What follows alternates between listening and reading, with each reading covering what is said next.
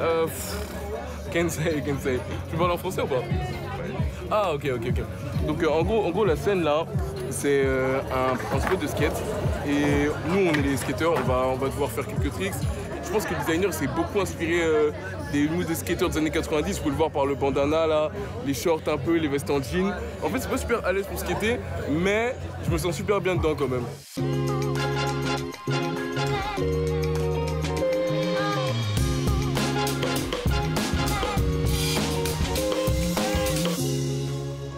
Années 90, le grand retour Assurément pour la griffe japonaise Kidil. Pour sa collection Automne-Hiver 2023-2024 présentée à Paris, Hiroaki Sueyasu défend la pureté et le chaos, la liberté insouciante et le sentiment réel de pouvoir la perdre à tout instant, comme par exemple quand on chute de son skate. Ce qui ne risque pas d'arriver au maître suprême japonais Yoji Yamamoto, qui fêtera cette année ses 80 ans, et pour qui réfléchir sur le monde est quasiment plus important que fabriquer des vêtements. Magnifique, il faut le souligner. Cette collection s'appelle Don't Do That, ne faites pas ça, mais ça, quoi? Ne consommez pas trop. Vous tuez la planète. Nous tuons la planète. Moi aussi, je suis coupable, simplement de vivre. And how do you Comment avez-vous traduit cette idée dans votre collection?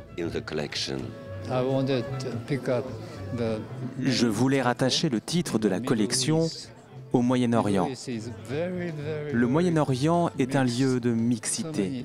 C'est un très bon mix.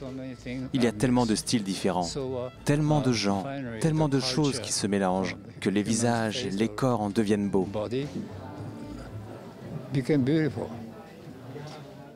Comme les œuvres d'art, les collections portent presque tout aujourd'hui un nom. Walter van Beren donc, qui par ailleurs dirige le département mode de l'Académie royale des beaux-arts d'Anvers en Belgique, et qui, comme Yoji Yamamoto, regarde le désastre s'emparer du monde, a appelé la sienne, nous avons besoin de nouveaux yeux pour voir le futur. C'est une collection composée principalement de protection.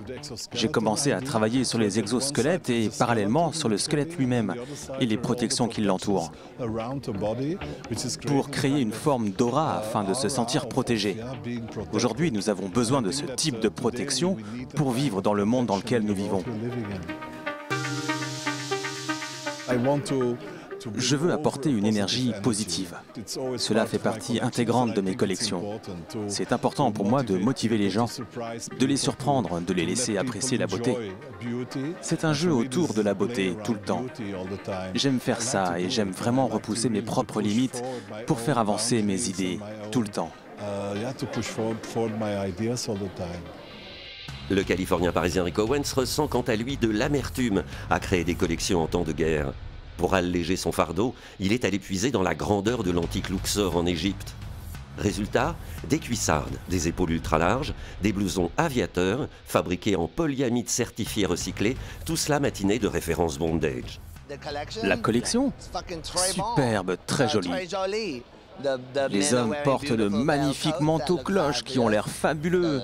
Les pantalons sont magnifiques, déchirés aux fesses.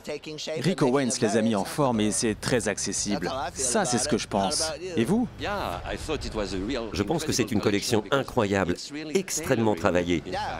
Et que ce n'est pas du cirque. Non, ce n'est pas du tout du cirque. Il n'y a aucun animal de cirque ici aujourd'hui. C'est très bien coupé très fluide, très portable. Et puis, cette touche de féminité absolument nécessaire dans le vestiaire masculin. On en a toujours besoin, toujours.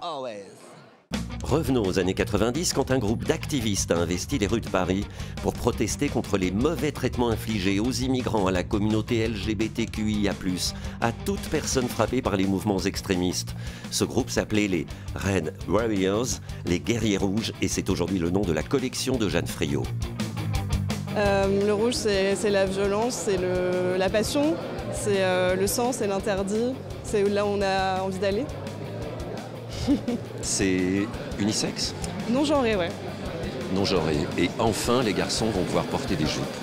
Enfin, les garçons vont pouvoir porter des jupes, des jupes brodées, des jupes euh, à fourrure, ouais, ouais. En fait, l'idée, c'est vraiment d'avoir un, vestiaire qui s'appose sur une personnalité, sur une envie c'est un peu comme une rencontre amoureuse. Donc pas du tout de parler à un garçon et une fille, mais vraiment de penser autre chose. Une collection qui emprunte également les codes de feu Vivienne Westwood.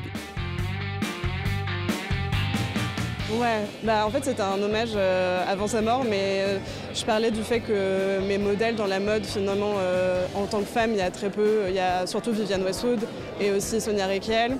Et du coup l'idée c'était de reprendre, elle était très engagée politiquement comme moi je peux l'être sur mes collections.